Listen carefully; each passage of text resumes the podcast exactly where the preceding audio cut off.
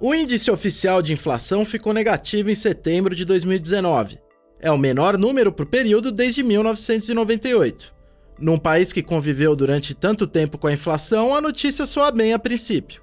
Mas pode ser sintoma de um cenário preocupante, de desemprego, informalidade no mercado de trabalho e baixa renda das famílias. Eu sou Antônio Mami e esse é o Durma com Essa, o podcast de notícias do Nexo.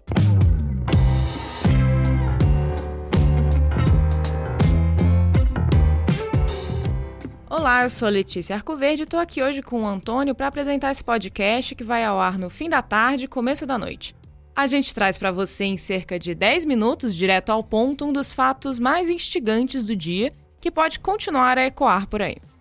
Olha, em setembro a inflação caiu. O IPCA, Índice Nacional de Preços ao Consumidor Amplo, considerado a inflação oficial do país, recuou 0,04%. É o menor resultado para setembro desde 1998.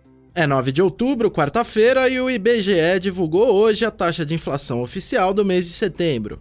E o índice foi negativo em relação ao mês anterior. Os preços caíram 0,04% em relação a agosto. E como você ouviu nesse áudio da TV Brasil, esse é o menor resultado para setembro em 21 anos. O IBGE também divulgou a inflação oficial dos últimos 12 meses, que ficou em 2,89%. É um número muito abaixo do centro da meta estipulada pelo Banco Central para 2019, que é de 4,25%. Isso quer dizer que a inflação está mais que sob controle, mas também indica que a retomada da economia está lenta.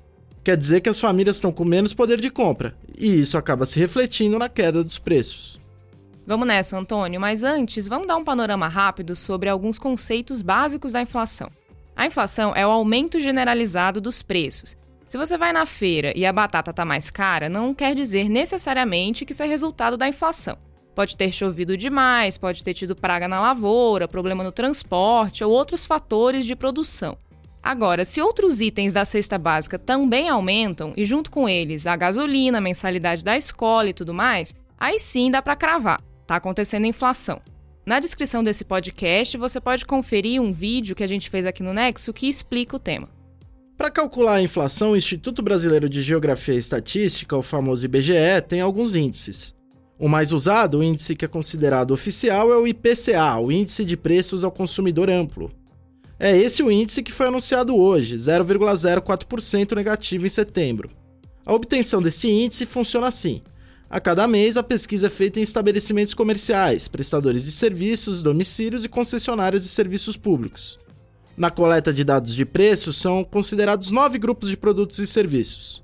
São eles alimentação e bebidas, artigos de residência, comunicação, despesas pessoais, educação, habitação, saúde e cuidados pessoais, transportes e vestuário. Desses grupos de produtos e serviços que o Antônio mencionou, os preços que mais puxaram o índice de setembro para baixo foram os alimentos e as bebidas, com destaque para o tomate, cujo preço caiu cerca de 16% de agosto para setembro. A batata, que caiu 8,42%, e a cebola, com quase 10% de redução no preço.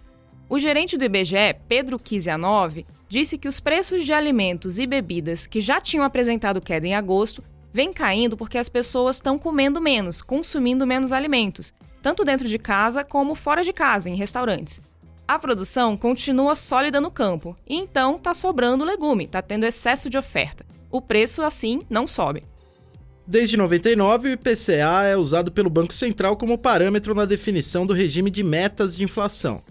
A gente falou no começo desse episódio que a inflação nos últimos 12 meses está abaixo da meta, né? Pois então, vamos explicar.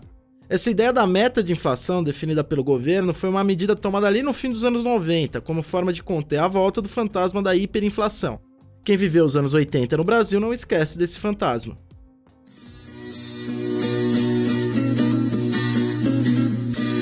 A inflação e o salário se encontraram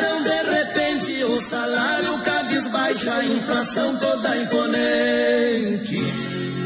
Criticando a humildade, foi dizendo mal criada, seu baixinho inconformado, você não está com nada. Essa aí é uma moda de viola do Dino Franco e Mouraí, chamada A Inflação e o Salário, que foi gravada em 85. Nesse ano, a inflação, como diz a música, corroía o poder de compra dos assalariados, porque afinal, se os preços subiam, o salário continuava igual. E a cesta de produtos do trabalhador, aquilo que ele comprava todo mês, ficava cada vez mais e mais limitada. Os preços eram remarcados no supermercado diariamente. Aí, em 94, com o Plano Real, a inflação foi finalmente controlada. Só que veio a crise de desvalorização do real em 99, o que obrigou o governo Fernando Henrique Cardoso a mudar a política econômica e a criar novas ferramentas para controlar os preços. Ele criou o tripé macroeconômico, estabeleceu câmbio flutuante e meta de superávit primário, além da meta de inflação. Esse sistema de metas de inflação é usado em outros cerca de 20 países no mundo. Aqui no Brasil, o Conselho Monetário Nacional, que reúne o ministro da Economia e o presidente do Banco Central, define a cada ano a meta de inflação para os três anos seguintes. Então, para 2019, a meta que foi definida é de uma taxa de 4,25% de aumento geral de preço segundo o IPCA. Esse é o chamado centro da meta, que permite uma tolerância de 1,5 ponto percentual para cima ou para baixo. Quando não cumpre a meta, o presidente do Banco Central precisa se justificar publicamente, informando um prazo para que a inflação volte para o patamar estipulado. Como a gente falou, a inflação acumulada nos últimos 12 meses está em 2,89%, beliscando 2,75%, que é o piso da meta. E por que isso pode ser preocupante para um país que passou anos assombrado pela inflação? Em entrevista à revista Veja, o André Braz, que é pesquisador da Fundação Getúlio Vargas de São Paulo, disse que um patamar tão abaixo da meta é sinal de atividade econômica muito baixa. Segundo ele, quanto mais perto da meta, mais dinâmica a atividade econômica. As famílias não estão comprando porque a renda está baixa, não estão com dinheiro. São quase 13 milhões de desempregados, e apesar do desemprego estar tá caindo, a informalidade está subindo e o rendimento médio do trabalhador indo lá para baixo. Para 2020, o orçamento do governo prevê a manutenção do salário mínimo real. Informalidade alta, salário baixo. Esse é o status do trabalho em 2019. E também é o título de um texto que o Marcelo Rubissec escreveu aqui para o Nexo, cujo link você encontra aí na descrição do podcast. É, empregos formais, empregos sólidos com salários razoáveis só vêm com o crescimento da atividade econômica. E apesar do PIB ter crescido um pouquinho no segundo trimestre, 0,4%, as perspectivas para o restante de 2019 e 2020 não são das melhores. O Guilherme Mello, professor da Unicamp, disse ao Nexo em agosto sobre o cenário econômico brasileiro o seguinte: abre aspas. Para 2019, parece que o cenário é muito parecido com 2018, crescimento baixo, em torno de 1% ou um pouco menos, o que se dá em cima de um PIB já em um patamar bastante baixo, porque tivemos recessão de 2015 a 2016. Então a perspectiva é de baixo crescimento e alto desemprego, porque também esse crescimento tem se mostrado incapaz de gerar bons empregos, empregos com salário e condições de renda razoáveis. Não enxergo nenhum caminho de recuperação mais robusta do Brasil em 2020 dada a política macroeconômica. Os juros muito provavelmente vão cair, como estão caindo no mundo inteiro, mas isso não se reverte em investimento porque não existe demanda nem do resto do mundo, nem daqui de dentro. Fecha aspas. Não tem inflação para corroer o poder de compra do brasileiro, mas a renda está baixa e por isso o brasileiro está comprando menos. Tem essa análise aqui também do Renan Pierre, professor do INSPER, abre aspas. A renda está estagnada. A menos renda e o acesso a crédito piorou bastante em relação a anos anteriores, então o consumo é baixo. Em um cenário com tantas incertezas, sobretudo em relação a uma possível reforma tributária ou um possível aumento de impostos no futuro, fica difícil investir.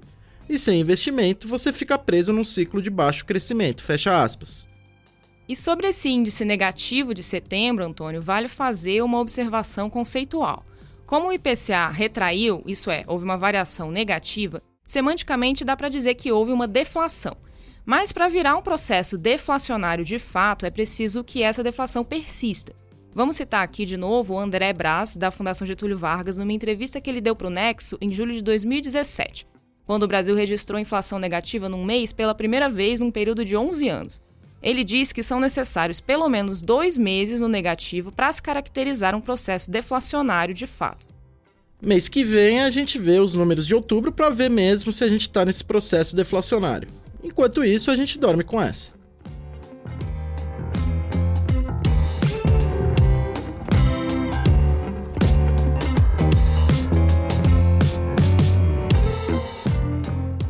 com roteiro de Antônio Mami, produção de Conrado Corsalete, Letícia Arcoverde e edição de som de Laila Moalen, fica por aqui mais um Durma com essa. Tchau!